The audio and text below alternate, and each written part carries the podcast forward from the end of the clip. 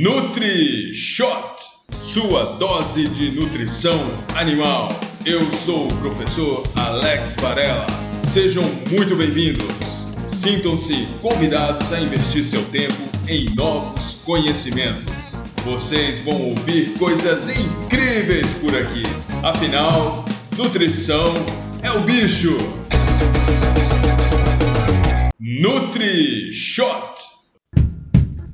De agora em diante é tudo nosso.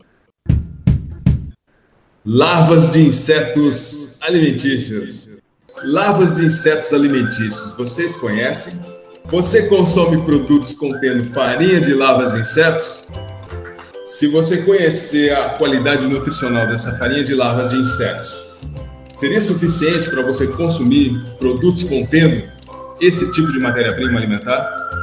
É, você forneceria produtos alimentícios para os seus animais de estimação? Estão percebendo que tem uma interface aí envolvendo a cultura alimentar, né? O fato de você estar acostumado a consumir esse tipo de matéria-prima alimentar ou não. E se for no caso de animais de produção, aves, suínos, vocês recomendariam produtos alimentícios contendo a farinha de larvas de inseto? Olha que bacana, né? A contextualização que a gente fez aqui já é suficiente para a gente dar um start em cima desse tema. Show!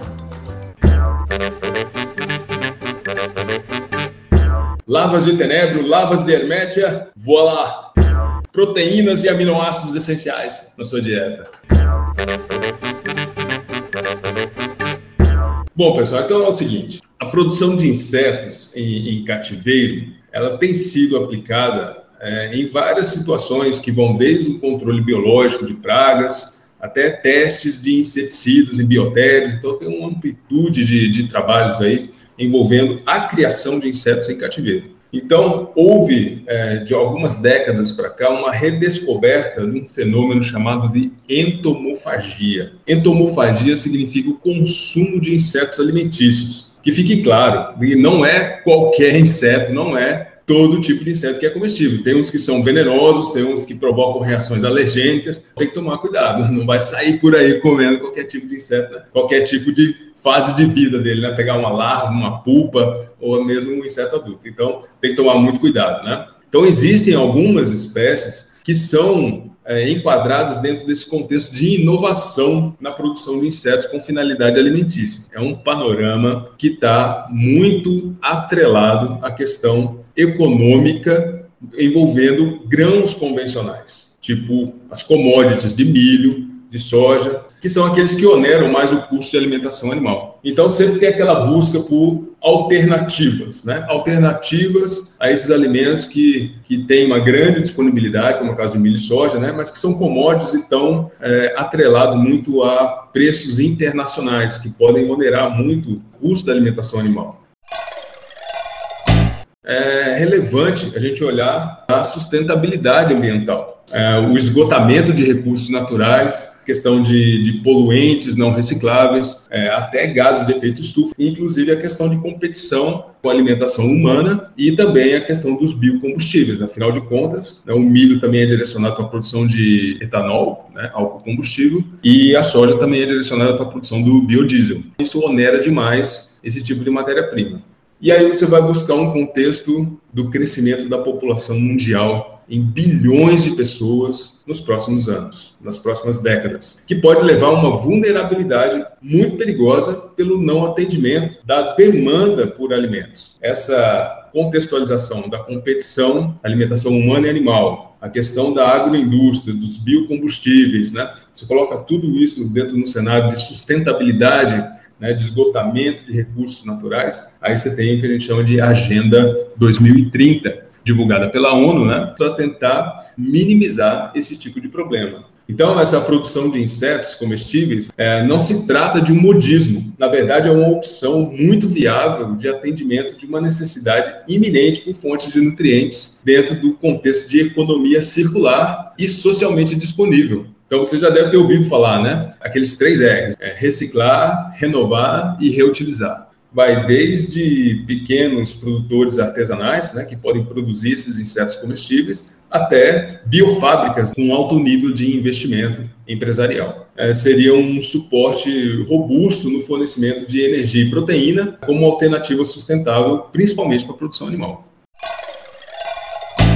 Hermetia lucens é a mosca soldado negra e o tenebro molitor é o famoso bicho da farinha a remétia ela se desenvolve em substrato úmido, precisa de bastante umidade, né? Por isso ela é muito usada em reciclagem de resíduos orgânicos. E o tenebro molitor já precisa de alimento seco, ele não, ele não tolera umidade. Por isso é chamado bicho da farinha. Ele desenvolve bem em, em resíduos de, de agroindústria, de grãos, etc. E tal. É, você pode obter um produto né, de excelente valor nutricional para a alimentação animal. Afinal de contas, essas lavas aí elas podem sofrer um processamento, pode ser é, um tratamento térmico, né, para ter segurança microbiológica, depois a desidratação para transformar isso num farelo, numa farinha, e ser muito bem utilizado para qualquer espécie animal aí. Aqui no Brasil, para vocês terem uma ideia, surgiu a instrução normativa em 2020 do Ministério da Agricultura, Pecuária e Abastecimento, MAPA. Foram, alguns insetos é, alimentícios foram regulamentados é exatamente para alimentação animal. É um, um regramento sobre rastreabilidade e certificação. São dois pontos super importantes para você ter a biossegurança alimentar com relação a esse tipo de produto. A identificação de espécies que são seguras para consumo, o tipo de substrato que é compatível para desenvolver esses insetos com qualidade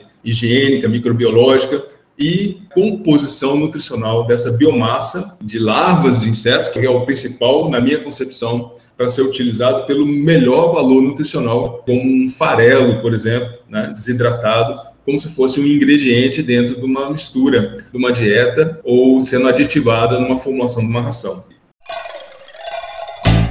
A alimentação de aves, de suínos e de peixes, né, dentro da aquicultura, são setores onde tem maior utilização e maior consistência de informações técnico-científicas, né, sobre o uso desse tipo de alimento alternativo. Mas agora está se expandindo, está sendo usado na alimentação de, de aves de estimação, calopsitas, psitacídeos, está tá sendo usado também na alimentação de cães e gatos.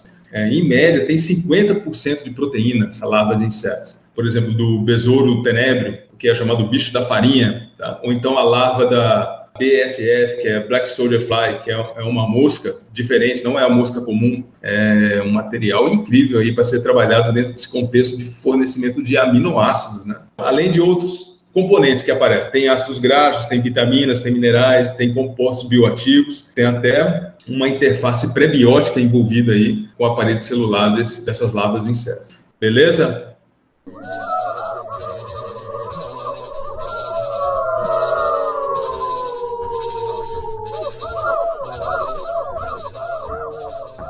Então, é o seguinte, eu vou falar para vocês que quando eu era criança pequena, lá no sul de Minas, eu comia uma formiga voadora, que ela perde as asas, depois ela fica andando no chão e a gente pega, né?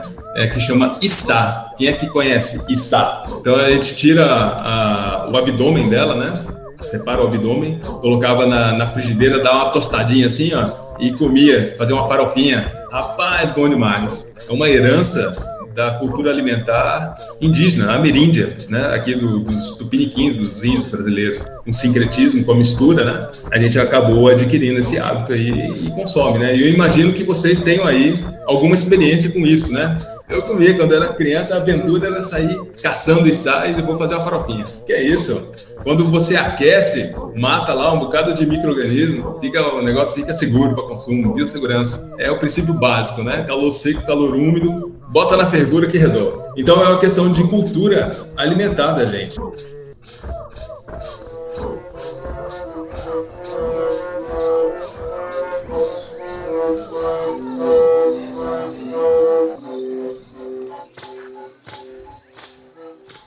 Hermetia illucens, Black Soldier Fly, também mosca soldado negra, e Tenebrio molitor, que é esse besouro chamado bicho da farinha, é, insetos muito promissores para a produção das larvas. As aves adoram isso, adoram. Tem um trabalho de oferta desse tipo de alimento, comparando com outros alimentos convencionais, né? Então colocou milho, soja, trigo, aí bota larva de tenebro, larva de hermética, é larva viva, né? Elas vão em cima das larvas, não quer nem saber de milho, não quer saber de soja, não, vai em cima das larvas de inseto. Eu trabalho também com, trabalho em creche, desmama de suínos, e aí eles chamam de enriquecimento ambiental. Então eles colocam essas larvas vivas lá na creche, né, quando faz o desmame, e aí minimiza um pouco do estresse do, do, desmame dos leitões, porque eles eh, acabam se distraindo, se divertindo, consumindo essas larvas vivas, né, que diminui muito o, o nível de cortisol circulante nesses esses leitões, né, e minimiza bastante o estresse, acostumar, né, adaptar ao novo ambiente ali depois do desmame, separação da maternidade creche, né. Em suínos ali para aqueles leitões seria aí na faixa de 1 a 5%, não traria problema nenhum, na verdade tem muitos benefícios, né? E para leitões depois na fase de crescimento, já indo para cevado, né? Iria até 10% da da formulação de uma ração. É bem interessante, né? Porque 10% você está substituindo muita soja aí, né, olhando para a proteína e para os aminoácidos. E economizando um bocado de suplementos também, tá certo? É, e a ração de aves, o nível de inclusão é maior. Então, à medida que o, que o frango vai se desenvolvendo, esse nível vai de 10% a 20% de participação de uma formulação da dieta deles. Tá? Chegar a 20% é, é uma substituição bem forte aí do, do farelo de soja, olhando para a proteína. E até para poedeiras tem resultados muito bons na produção de ovos e na qualidade dos ovos. Tá?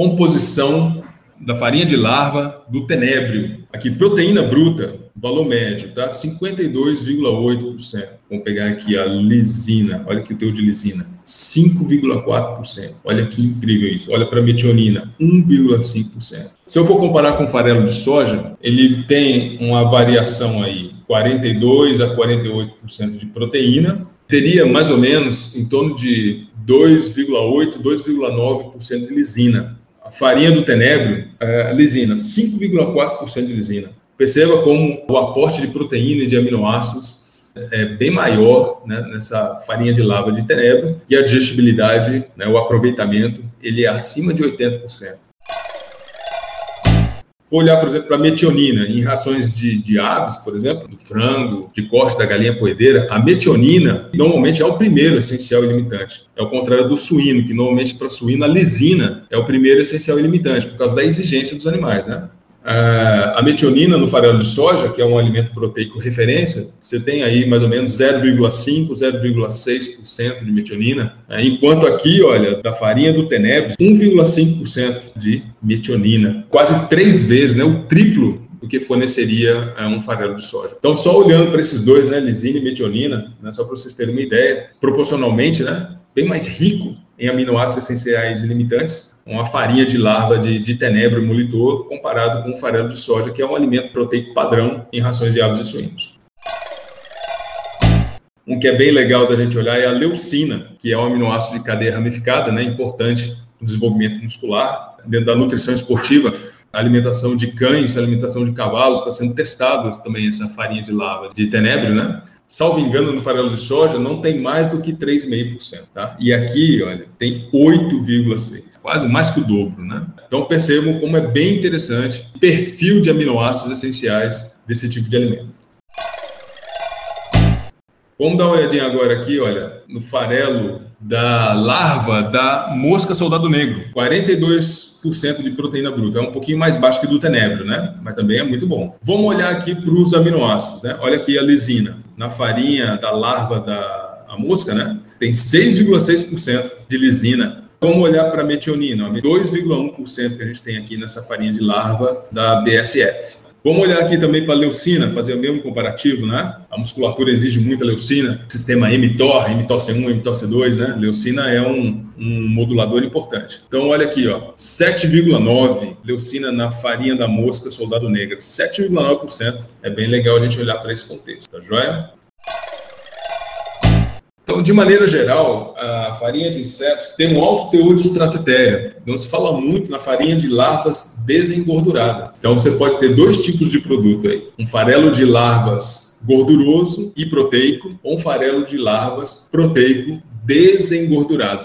A gente sabe né, que um mesmo alimento ele pode ter uma digestibilidade variável para cão, para gato, para aves ou para suínos. De maneira geral, acima de 80% o aproveitamento da proteína e dos aminoácidos dessas farinhas de larvas. Na alimentação de aves, de frangos e, e, galinhas, codornas e aves silvestres, né, e aves pet, é tranquilo demais, tranquilo, que pode chegar alimentação exclusiva com larva de inseto. É, períodos de crescimento, por exemplo, a adaptabilidade é muito alta, né? Naturalmente, esses animais, né, no caso das aves, né, estão acostumados a consumir insetos. Então, imagina ali, por exemplo, um frango caipira, né, uma galinha caipira, está sendo criado no sistema semi-confinado. No pastejo, naturalmente, ali na, naquele ambiente, ela cisca ali, ela come insetos. Então, quando fornece larva de insetos, não tem problema nenhum. O obstáculo a ser transposto é a questão cultural mesmo, de utilizar essas farinhas de larvas como um ingrediente comum né, dentro das dietas.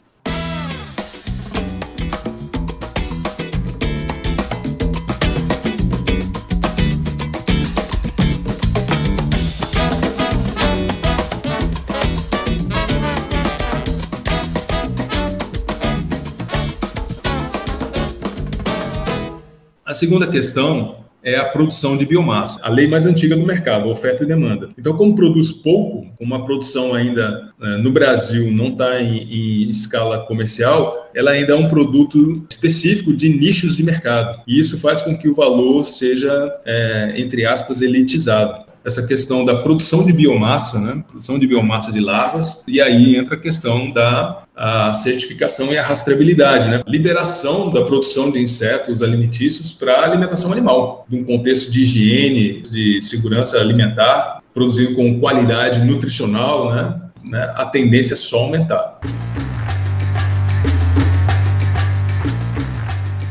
E esse é um dos motivos que a gente está trabalhando com isso aqui, que é exatamente dessas larvas de tenébrio e da mosca soldado negra, né, para alimentação animal. Estou muito empolgado porque esse perfil de aminoácidos, esse teor de proteína é fantástico, né?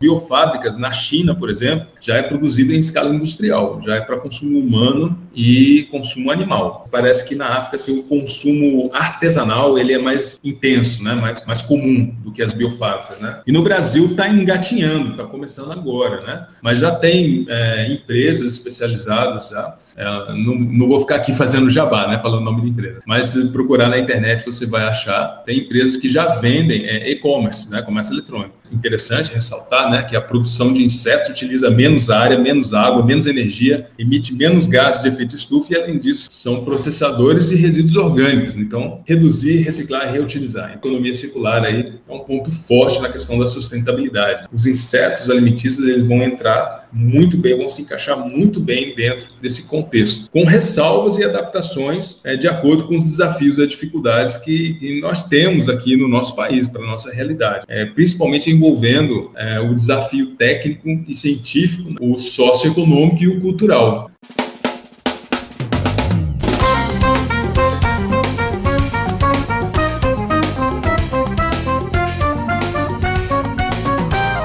Pode achar estranho, né? O, o asco ou o nojo, né, envolvido com insetos, normalmente tem uma interface com doenças. Por exemplo, o caso da, da mosca soldado negra, né, que trabalha muito com, com resíduos úmidos, inclusive até é, trabalha desde resíduos de frutas, mas trabalha muito também com, com dejetos e excretas de animais. Então é interessante, essa mosca é, BSF, ela expulsa a mosca doméstica, que é aquela que realmente passa doença, que é o vetor de doença. Enquanto essa mosca soldado negra, ela, ela é segura, ela não transmite doenças. E as larvas, quando elas estão se, se desenvolvendo para biocompostagem, né, a larva ela tem uma maquinaria enzimática, né, que ela neutraliza as toxinas, substância potencialmente tóxica, não fica nada no corpo da larva, entendeu? Ela é muito eficiente na metabolização inclusive de resíduos de fármacos, de fungicidas, de pesticidas e até de antibióticos. Isso é importante né, para certificação no uso dela, dependendo do tipo de substrato que é usado para produzir essa biomassa. Sanitização de resíduos orgânicos contaminados com microorganismo patogênico, usando a larva da Black Soldier Fly, da mosca soldado negra, que é efetiva né, em reduzir bactérias gram-negativas, como Escherichia coli, é, salmonella entérica, em excretas de aves, de dejetos, etc. E tal. Ela metaboliza tudo isso aí e ainda produz um, um tipo de, de, substância como se fosse um antibiótico natural dela, o de efeito antimicrobiano. Então imagina quando a gente trabalha com um substrato que não tem esse problema, resíduos de materiais é que são já é, de boa qualidade. Larvas vivas ou farelo de larvas? Então, vai depender, né? Depende da recomendação, depende da espécie de inseto. Por exemplo, grilos, gafanhotos são insetos que, quando adultos, eles têm muita quitina e aí eles são de baixa digestibilidade, por causa do exoesqueleto desses insetos. Mas no caso, por exemplo, da larva do tenebro, a larva da mosca, o teor de quitina já é bastante reduzido, já é um material de alta digestibilidade, melhor biodisponibilidade de aminoácidos. Então, a fase ou categoria do animal, isso também entra em questão, né? O quanto que eu posso adicionar na dieta? É a larva viva? É o farelo ou a farinha de larva? Fazer o balanceamento da proteína dos aminoácidos e a relação com a energia. E o sistema de produção animal? A alimentação natural, minimamente processado, ou uma ração industrializada, né? A mesma coisa no caso de avicultura caipira, agroecológica, orgânica, né? Que exige rastreabilidade e certificação. Eu considero muito promissor. Essas são as informações que eu queria passar para vocês. espero que vocês tenham gostado. Essa matéria-prima alimentar, é, entre aspas, exótica, né? Para a gente conhecer um pouquinho mais de, de, possibilidades, né? De alternativas que nós temos aí para trabalhar a alimentação dos animais. Tá joia? Beleza? Tchau!